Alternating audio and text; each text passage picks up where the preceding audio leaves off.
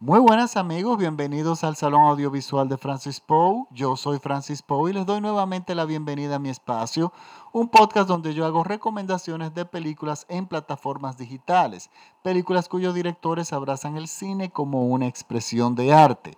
Esta semana les traigo una recomendación de la plataforma de Netflix. Es una película del año 2015 y el nombre es La Invitación. En inglés es The Invitation y la pueden encontrar, buscar de ambas formas en el buscador de Netflix. No tendrán problema en, en encontrarla. Yo de todas formas pondré el acceso directo en mi página de Facebook y en Twitter.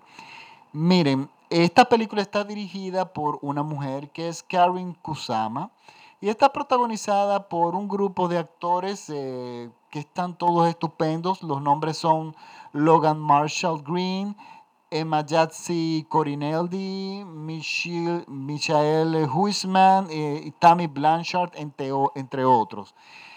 Miren, ¿por qué me gusta esta película? Esta película es un thriller, es una película de terror, una mezcla entre terror y suspenso muy bien lograda. Esta directora tiene ya experiencia en series de televisión, ha hecho dos películas, tres, aparte porque ha hecho otra más después de esta. Y ya es una persona que evidentemente tiene ya cierta importancia en Hollywood y evidentemente también ella ya ella sabe hacer cine, utiliza muy bien los elementos cinematográficos.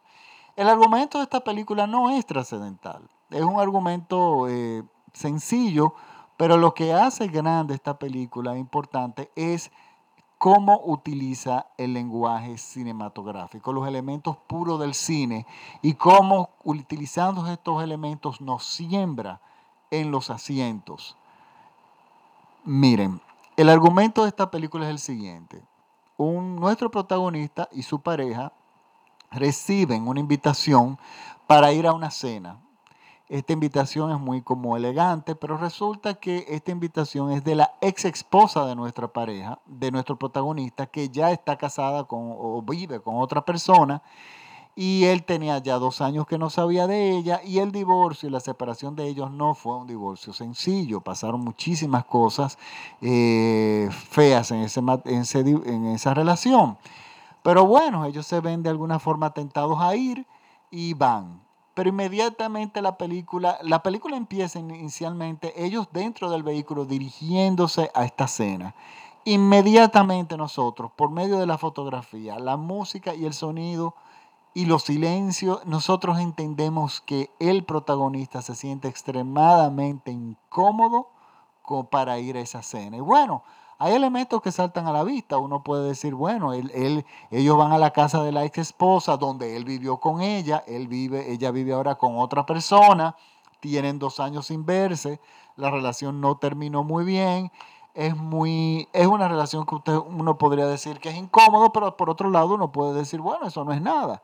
Eso, eso le pasa a muchísimas parejas y siguen siendo amigos. Bueno, el asunto es que cuando ellos llegan a la casa, se encuentran que están todos los amigos que, que, que era el grupo de amigos de ellos cuando estaban casados, cuando nuestro protagonista estaba casado con el, la dueña de la casa.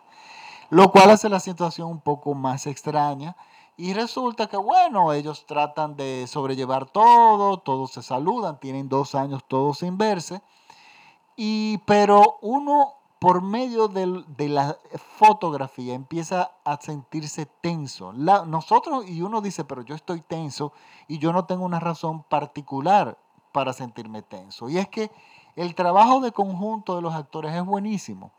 Ellos están tensos también, pero no lo expresan explícitamente porque hay dos elementos que lo, que lo impiden. Es que hay dos personas invitadas a esa cena que ellos no conocen.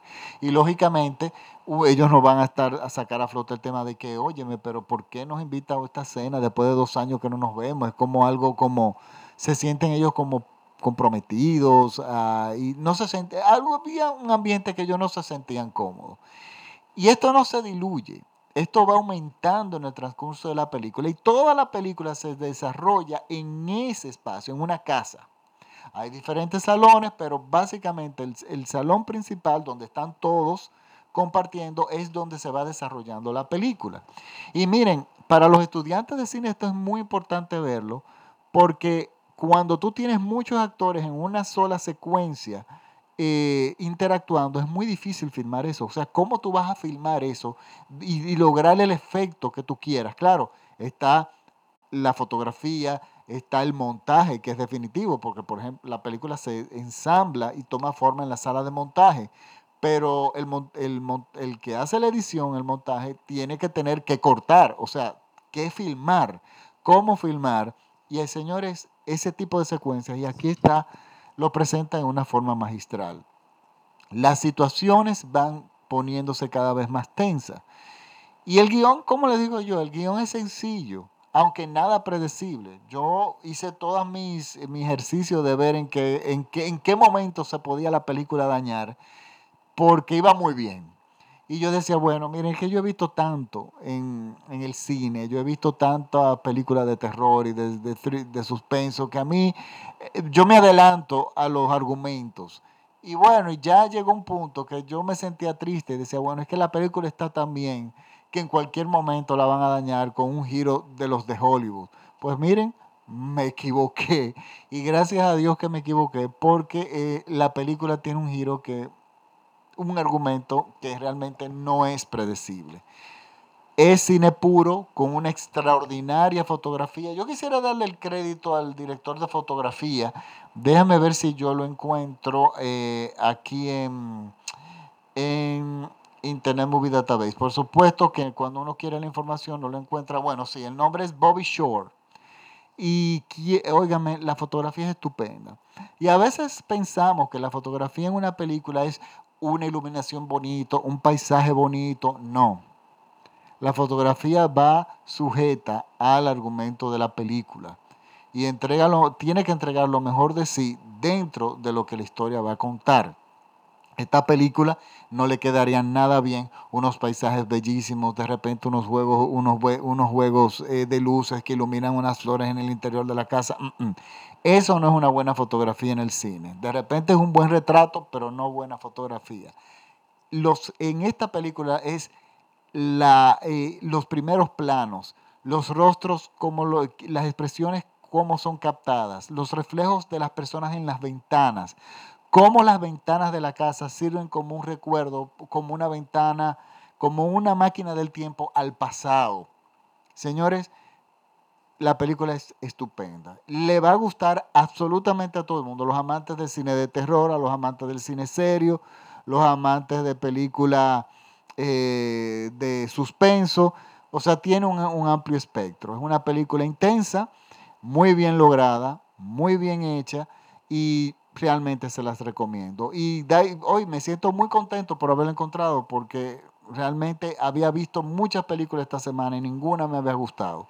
Y esta la encontré hoy, la vi hoy dice, pero dije, no, este, el podcast de esta semana va para esta película. Recuerden que este programa es escuchado por todo México vía radiola.com.mx. Yo voy a poner el acceso directo de Netflix en mi página de Facebook, en el Salón Audiovisual de Francis Poe, al igual que en Twitter, junto con el podcast para que puedan acceder fácilmente a la película.